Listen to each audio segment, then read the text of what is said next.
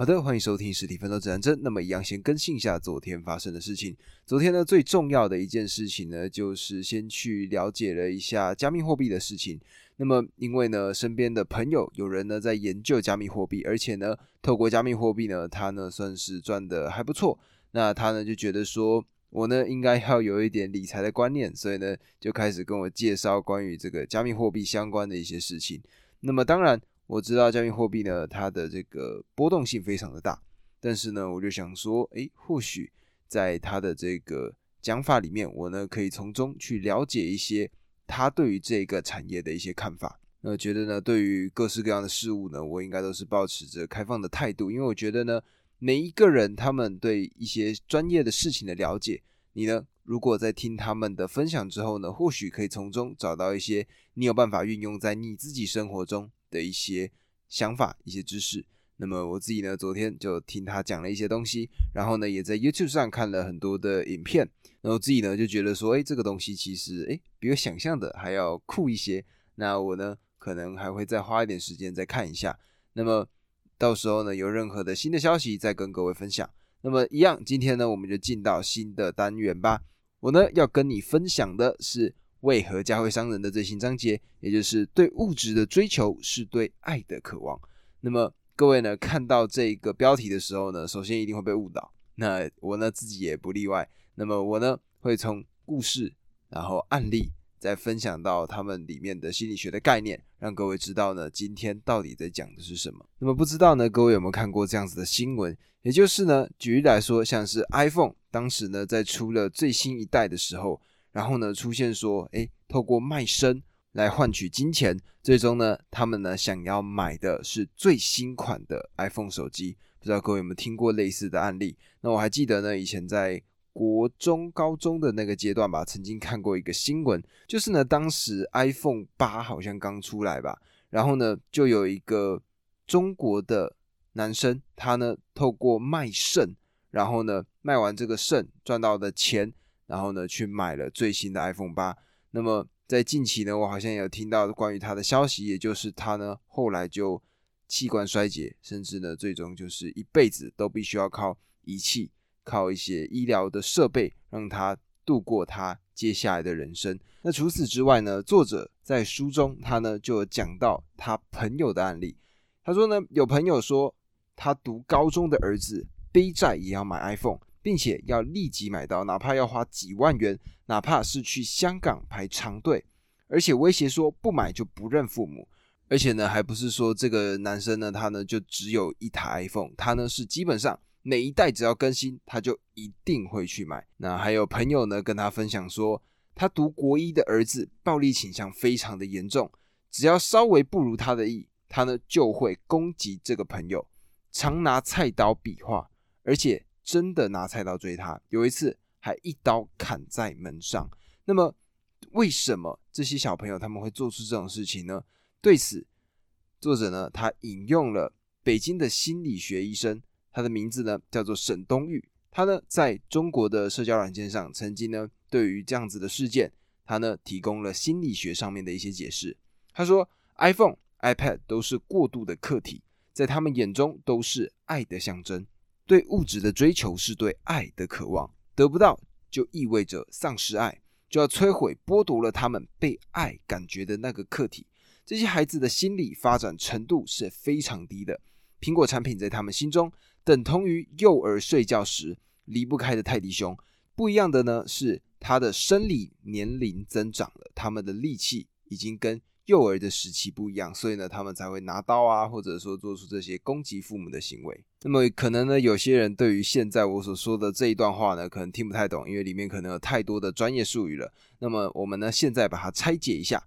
首先呢，第一个客体，它对应到的呢就是本体。那么什么是本体呢？本体就是我自己，而客体呢，就是跟我建立关系的其他人乃至万事万物。所以呢，对于每个人而言，妈妈都是我们生命中第一个重要的客体，而承载母爱的其他客体就是过度的客体。一般的孩子，尤其是小朋友，那种小婴儿，甚至呢到少年都有，他们呢会钟爱一个小枕头或小毯子，不让家人洗，脏了臭了都不让。如果家人偷偷洗了，他们会大哭，有些时候甚至会哭晕。那么不知道各位呢有没有在看台湾的一些 YouTuber？那台湾呢有一个非常厉害有名的 YouTuber，百万 YouTuber，名字呢叫做白痴公主。那么白痴公主呢，她随身一定会带着一个小小的枕头，她呢称这个小小的枕头的名字叫做阿田。那么这个阿田的感觉呢，其实就跟这个小枕头、小毯子是一样的概念。那么如果呢我们仔细去探究，家人就会知道这个小枕头、小毯子，妈妈曾经跟小朋友一起共用过。那如果呢今天是一个表达能力强的孩子，他呢会这样说：他说这个小毯子。这个小枕头有妈妈的味道，由此可见的就是呢，孩子迷恋这些小东西，其实呢不是喜欢这个小东西，而是他想抓住母爱的味道。那什么是母爱呢？小朋友如果哭了，妈妈呢知道他饿了，用乳房哺育他，这个瞬间母爱借妈妈的乳房而传递，妈妈的乳房就成了过度的客体。而如果小朋友哭了，妈妈呢知道他渴了。用奶瓶喂他水喝，这一刻母爱借奶瓶而传递，而这个时刻奶瓶呢就成为了那个过渡的客体。那随着时间的推移呢，这种情形会无数次的发生，那量变最终呢就会产生质变。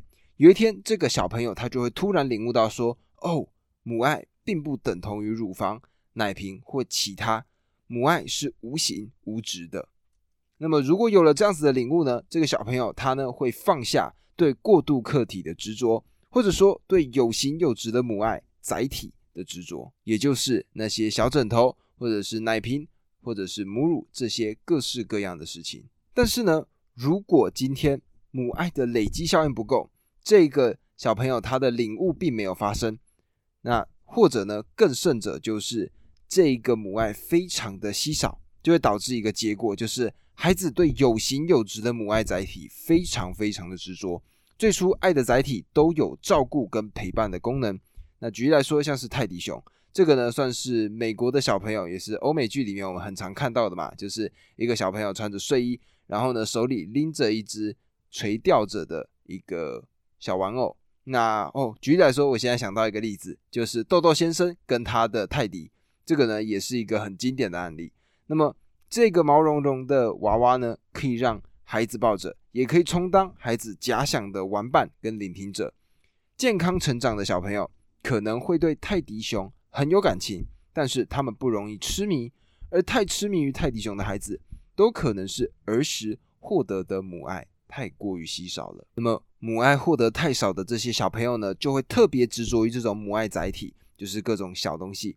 既然母亲表达爱的方式是给孩子买东西，而不是陪伴跟细腻的关爱，那么孩子就没办法发展到灵魂层面的爱，而是会执着于这些小东西。先是很小的需求，举例来说，一颗糖、一瓶养乐多、一个小玩具，最后发展成手机、笔电，到更贵更贵的东西。那么我自己觉得呢，作者呢他在书中讲到的。关于这个援交少女，也就是透过卖身，然后呢去换手机，他呢想到的一句话，我觉得非常的深刻。他说：“没有灵魂，只有交易。”那么如果呢这些小朋友他们呢体会过真正的无形无质的爱，便会知道爱是有灵魂的。但是如果他们体悟不到这个点，灵魂层面的爱就会沦落为需求被满足的层次。如果满足需求，那这个呢，就是要交易的，拿一个东西去换他所渴求的东西，所以呢，看不到灵魂的存在，就不知道自己的尊贵。身体是什么？肾是什么？不知道，体会不到。这些小朋友只看到了他的需求，一台 iPhone，它闪闪发光，具有无可匹敌的吸引力。如果拥有了它，哇，心里就。太满足了，那么看不到灵魂的存在呢？他们也看不到，也不知道事物的尊贵。所以 iPhone 到手之后呢，有形有质的美妙之物到手了，但是那个满足感就在那一瞬间就消散了。所以呢，也因此他呢就会一直不断的想透过新的东西让自己满足内心的那一个感觉。那么这个呢，就是我们所看到的这些愿意为了这些闪亮亮的事物放弃自己的身体的那些人，他们背后的心理因素。那么，我们到底应该要怎么做呢？如果我们今天看到了这些小朋友，他们呢做了这样子的事情，很多时候呢，我们可能会给他一个这样子的评价，就是他呢被溺爱坏了。但是呢，如果听过前面两个章节关于溺爱的主题，你就会知道的，就是他呢，并不是被溺爱坏了，而是缺爱。那根据心理学的研究发现呢，孩子要形成稳定的安全感，需要一个条件，也就是在三岁之前和妈妈生活在一起，没有严重的分离。那什么是严重的分离？就是超过两个星期的分离，就算是非常严重了。而且孩子跟妈妈之间的关系有很深很深的影响。如果呢，我们深入了解刚刚前面的这些孩子，你会发现呢，没有一个能满足这个条件，达不到这个条件，小朋友的心就难以发展到能真正体会到无形无质的爱，或者说灵魂层面的爱。而作者呢，他呢就提到了他自己的一个个案，他觉得呢，这个个案基本上满足了刚刚所说的所有的条件。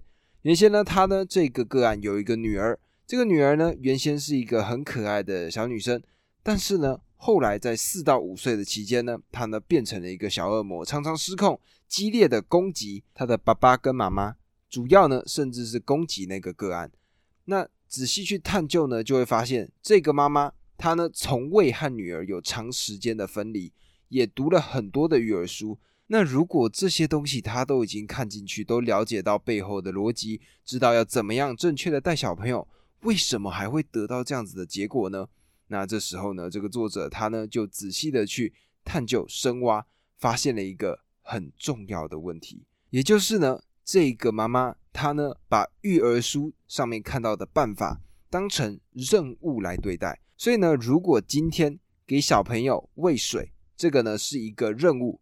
那么把这个奶瓶呢递给小朋友，这样子的一个做法，这样子的一个过程呢，其实只是一个过渡客体的存在，而无形无质的这个母爱呢，你并没有传递给这个小朋友。除此之外呢，还有另外一件事情，就是呢，他仔细探究后发现，这个妈妈她呢很少会去拥抱这个小朋友。那么因为呢，仔细去探究这个妈妈她的家庭背景，就会知道呢，她的家庭背景其实。也不太爱做拥抱这件事情，那自然而然的呢，她呢就觉得说不拥抱也没有关系。但是呢，这个女儿她呢就感受不到妈妈的爱。后来呢，在明白了这两件事情之后呢，重新的他们又了解到要怎么样去好好的对待这个女儿，将一切原先的任务呢变成和女儿一起玩耍。举例来说呢，以前如果是洗澡，他呢。如果把它当成任务的时候，这个女儿呢，她就会很抓狂。但是呢，现在这个妈妈呢，她呢就会仔细的去跟这个女儿好好的去相处，在洗澡的过程中跟她一起玩。那么结果呢，这个女儿会说：“妈妈，多玩一会。”妈妈，什么时候我们还会这样玩啊？这个时候呢，洗澡这件事情就成为了一个过渡课题，而且这种过渡课题呢，是有心的在一起，是一个。让小朋友真真正正体会到你的母爱的一个过程。那果不其然呢，随着这样的细琐的时刻渐渐的累积，这个女儿呢，她的暴力倾向真的渐渐的变少了。那刚刚呢，我们听到了沈东玉这个心理学医生，他呢用一个很科学性的解释来讲，他呢在面对到这个关于依赖物质，也就是依赖那些小枕头或者说小熊这类的例子。那么如果呢？把它换成一个感性的说法，就是这个作者他的朋友是这样说的：他说，对妈妈的那种暴力倾向，就像是想撕碎妈妈那层僵硬的壳，看一看是不是有一个活生生且真爱自己的事物存在。最后，这个作者他是这样讲的：他说，溺爱不是孩子的答案，狼爸虎妈更不是孩子的答案，答案呢在于心，答案呢在于灵魂。那么。我自己呢，在看完这样子的一个案例呢，就会知道说，哦，原来我们呢，在生活中会看到这样子的例子，会有这些，不管是像前面卖身的小朋友，他们呢，想要透过自己的身体去交换 iPhone，或者以前呢，对于这种会抱玩偶的这些小朋友，现在呢，看到之后更加可以理解为什么他们会这么做了。而这个呢，我也希望，如果呢在听的各位，不管有没有成为人家的父母，未来呢，如果遇到这样子的情况，我们呢就会知道要怎么样好好的去爱我们的小孩子。那以上呢，我觉得这个呢就是今天的单集。那我自己呢从中也学到很多，希望各位也可以跟我一起成长。那么如果喜欢这个节目呢，记得帮我按下关注，然后呢分享给你身边的朋友。如果任何的建议，留言给我。以上，我们明天见，拜拜。